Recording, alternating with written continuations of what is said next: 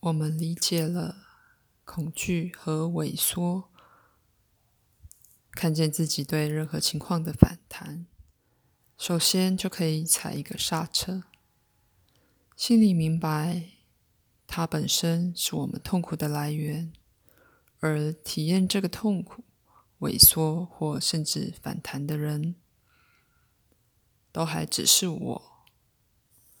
然而，我。和真正的自己不相关。不要小看这种觉察和关照。只要用这种方法练习，我们不光是让反弹踩了刹车，甚至会发现，这么做本身可以让我们从人间的梦醒过来。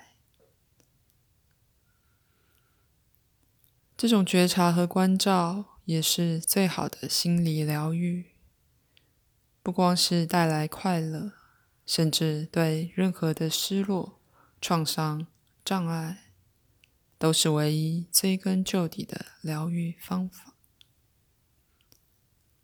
接下来，我们再也不用分析过去的失落、创伤或障碍是怎么造成的。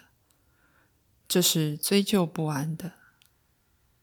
反过来，只是把注意力挪开，摆到生出情绪的根源，也就是整体。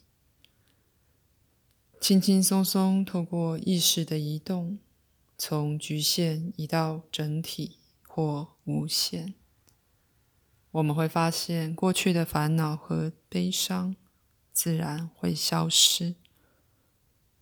再也不需要追究或解释。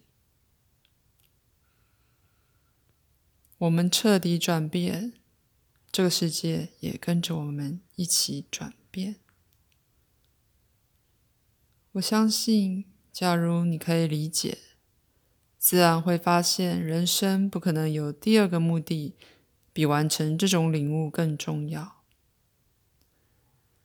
一切物质带来的快乐。追求或成就，相对的根本不成比例，早晚是要消失的。只有一体永远存在，是唯一永恒的可能。